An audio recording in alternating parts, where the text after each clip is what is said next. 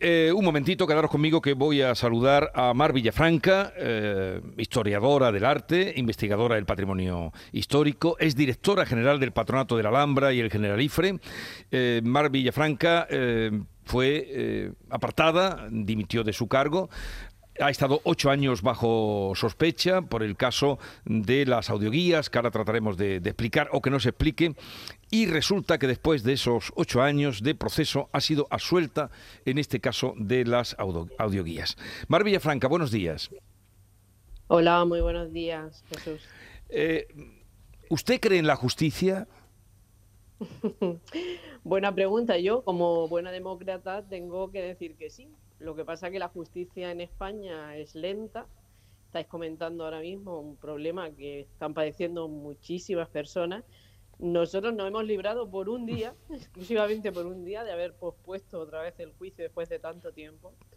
Y bueno, pues sí, tengo que decir que creo en la justicia, pero claro, la justicia cuando es lenta es menos justa. O sea que podía haber sido más largo, por lo que usted me está contando, se podía haber sido más largo.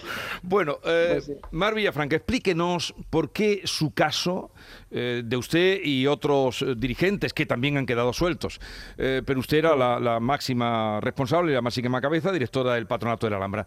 ¿Por qué su juicio o su proceso ha durado ocho años? Pues bueno, yo creo que porque ya lo dijeron nuestros abogados en la defensa, ha habido una dilación indebida. Eso es la primera cuestión. Segundo, porque el caso, que era un caso de orden administrativo, nunca debió llegar a la instancia penal, como en parte la sentencia deja traducir. Y porque a veces, cuando se trata de lugares como la Alhambra, no solamente las personas, sino en este caso el monumento que yo dirigía, pues se ha instrumentalizado políticamente y claro, inflar un juicio para hacerlo todavía más mediático y para rentabilizarlo entre unos y otros, pues eh, yo he sido, no voy a decir ni víctima ni mártir, pero sí muy afectada por esta circunstancia. Para mucha gente que nos esté escuchando y que es ajena, saben que la directora de la Alhambra, que fue detenida, que, por dos veces, eh, que ha estado, mm, dimitió de su cargo, que ha estado mm, mm, condenada eh, ya por el, públicamente, ahora ha quedado suelta. ¿A usted por qué la han investigado? Pues exactamente porque, bueno, esto empezó por una investigación em, a, la, empresa que tenía las audioguías, la concesión de las audioguías a la Alhambra. Era a la empresa a la que estaban investigando por un presunto em, eh, que no había hecho bien la declaración ¿no? del año 2011 como empresa.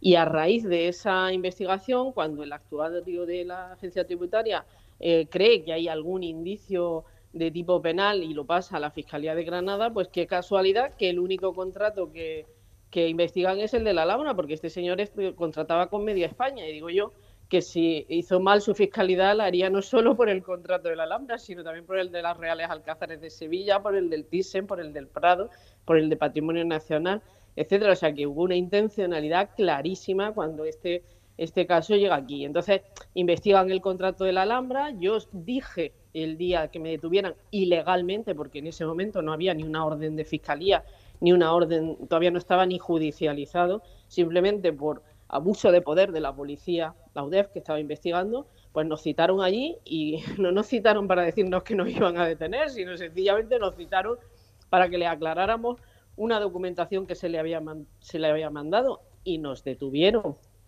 Y esa, y esa detención ya empieza con, unas irregularidades grandísimas y unas afecciones grandísimas para nosotros. Pero es que yo, bueno, dije efectivamente que si llegaba a, convertirse en querella, pues dimitiría y, como se convirtió en querella, pues, pues dimití. Y sí, y dije en ese momento, en ese momento yo dije lo mismo que ha dicho la sentencia. Es decir, cualquier expediente administrativo que se le ponga el foco, yo reto a cualquier gestor que eso no está hecho por robot, está hecho por funcionarios.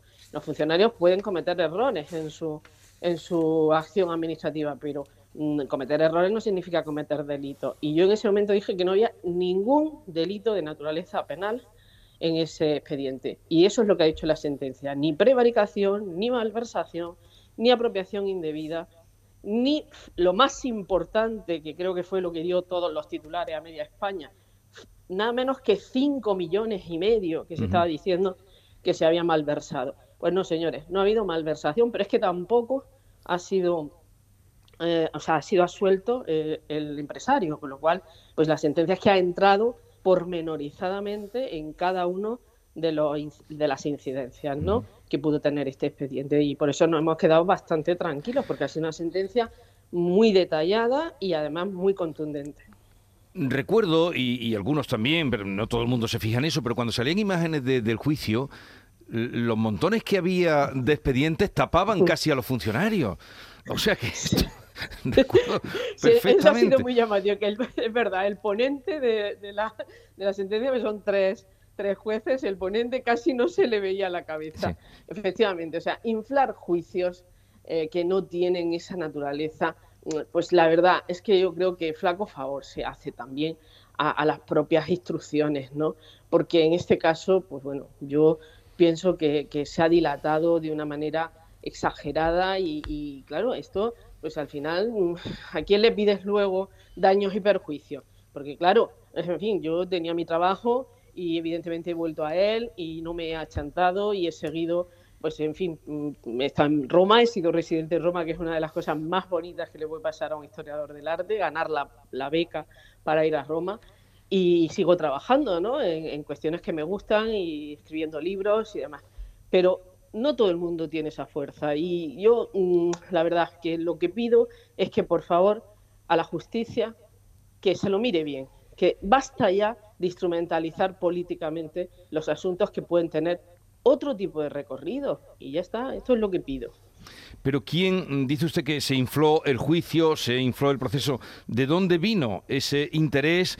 Eh, porque era... Mm, ¿De dónde vino ese interés? Porque eh, en el tema de la audioguía era... Mm, lo que se pretendió fue compensar una deuda ¿no? que, tenía la empresa de las audioguías con la Alhambra y la Alhambra con la empresa de las audioguías.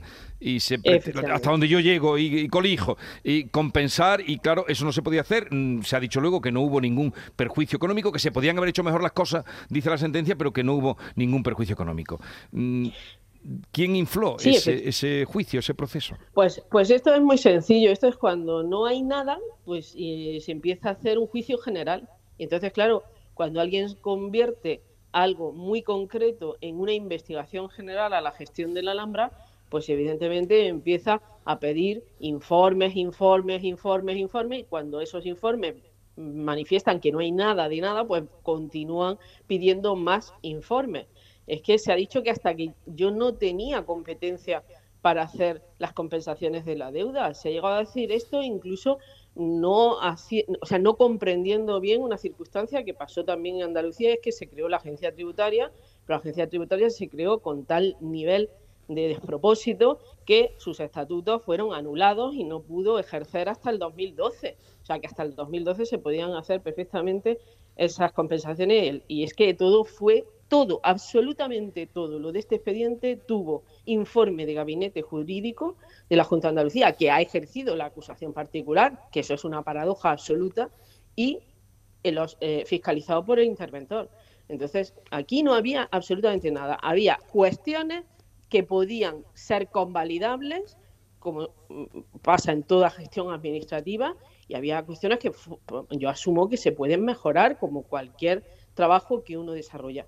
Pero de ahí a un juicio penal, llevar esto hasta juicio oral, bueno, pues ¿qué quieres que le diga? Han sido años de mucha eh, incertidumbre, de mucha desazón también, de mucho sufrimiento para la familia, de mucho sufrimiento para la familia, porque en fin, no me gusta tampoco comentar detalles, pero es que hasta mi hijo que tenía 11 años en 2007 le investigaron su cartilla de ahorro infantil porque hicieron una investigación del patrimonio. A ver si es que no es que nosotros habíamos concertado algo con la empresa, si nosotros con la empresa teníamos una relación, no le voy a decir conflictiva, pero sí de alguien que no pagaba y que tenía que pagarnos. Y además, una cosa que sí me gustaría, ya que me das la oportunidad de decir, es que esto fue transparente y el máximo órgano de gobierno, que era el Pleno del Patronato de la Alhambra fue conocedor de todo ello. Además, yo pedía siempre certificados de la intervención para que las cuentas que se presentaban, que eran las que reflejaba el sistema Júpiter en ese momento, que era el, sistema de contabilidad de la Junta de Andalucía, porque había cuatro administraciones que supervisaban mi gestión y me evaluaban. Y evidentemente, antes de existir la ley de transparencia, la Alhambra ya llevaba años ejerciendo esa, esa transparencia en sus cuentas. Así que Por tanto, ¿por qué? Bueno, pues hay intereses en un momento determinado contra mi persona, contra, contra la gestión que representaba la Alhambra, que para Granada hay que entenderlo también desde la perspectiva local, pues bueno, eh, había una inquina por parte de quien gobernaba en ese momento, pero yo no lo quiero instrumentalizar. Yo lo que pido ahora, en esta, ahora ya llegados a este punto, es que por favor no se convierta los, las cuestiones de naturaleza administrativa o de otra índole en penales, porque esto no conduce a nada más que a sufrimiento y yo siempre digo, el monumento ha sufrido en todo este proceso, porque, bueno, no quiero decir que es que yo me identifique al 100% con la Alhambra, pero es verdad que durante los años de mi gestión, pues fue un trabajo riguroso con un equipo que me siguió, teníamos un plan director que fue modelo y que evidentemente aquí se hicieron cumbres internacionales, vinieron los gestores de todo el patrimonio de, del mundo, ¿no? de todos los patrimonios mundiales. Tuvimos aquí la, reunión que no se había hecho hasta ese momento. en fin, era una gestión, yo creo, que de la que nos podíamos sentir orgullosos todos. ¿no? Mm. Bueno, pero ¿y qué va a pasar ahora con los 404.000 euros que el Tribunal de Cuentas, porque usted está pues en una alegría legítima que tiene, de que, eh, desde luego, de que ha salido a suelta después de todo lo que ha pasado, pero el Tribunal de Cuentas mm, eh, le, le, pidió 404.000 euros. ¿Con eso qué va a pasar? Sí. Pues mire, eh, en esa petición viene de una cuestión que nunca debió de producirse, que fue una auditoría operativa que se solicitó sin acuerdo de Consejo de Gobierno, era preceptivo. Pero, una auditoría que encarga la, Junta de Andalucía, que la había nombrado a usted.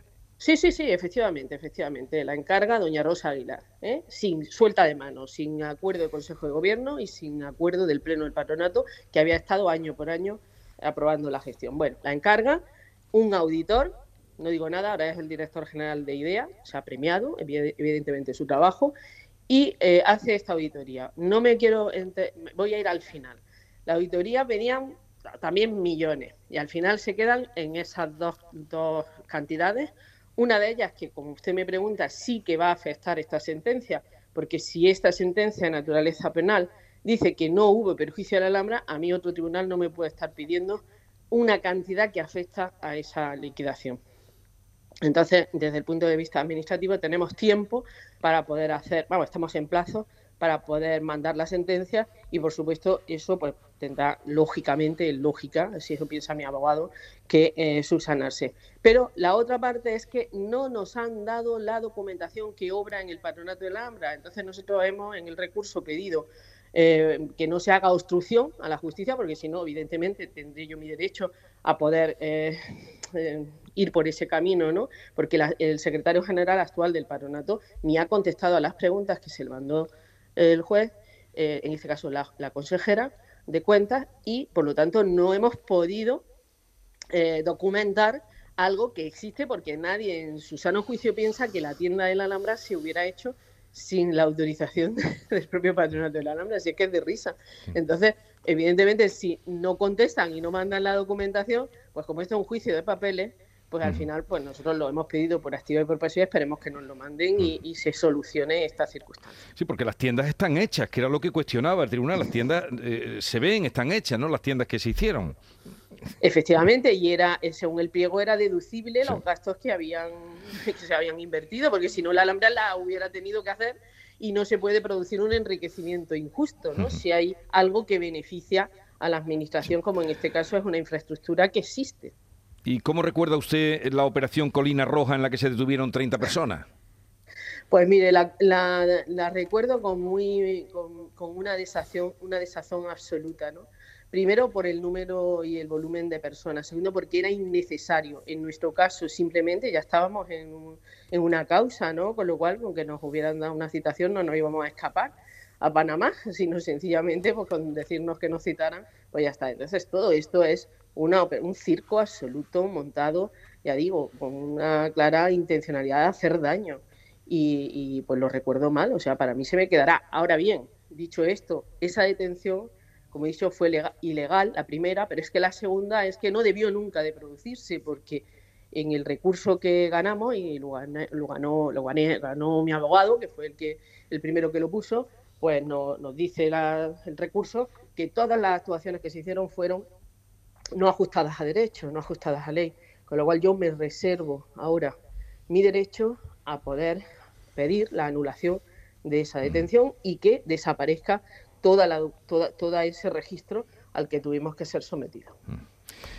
Mar Villafranca, eh, le deseo la mejor de las suertes eh, a usted y a quienes han padecido ocho años eh, y desde luego todos Mm, a lo mejor alguien habrá olvidado, pero todas aquellas imágenes que salieron, eh, que ponían en cuestión, no que ponían en cuestión, que condenaban directamente ya la gestión de, Mar Villafranca. Eh, que tenga mucha suerte y, nada, a ver cuándo aparece ese libro que creo que está terminando ¿eh? y, hablaremos de, de, las torres de Balbás, ¿no? que es en la que está trabajando. Así es, del viaje de Torres Balbás a, Italia, que quiero sacarlo porque este año es el centenario de su llegada a Granada y quiero rendirle ese particular homenaje, ¿no? A alguien que también le hicieron pasar malos ratos en su, en su gestión ejemplar. Gracias Jesús por la oportunidad. un saludo y quedamos emplazados para eso, para hablar de, libros. Hasta luego. Adiós, adiós. la mañana de Andalucía con Jesús Vigorra.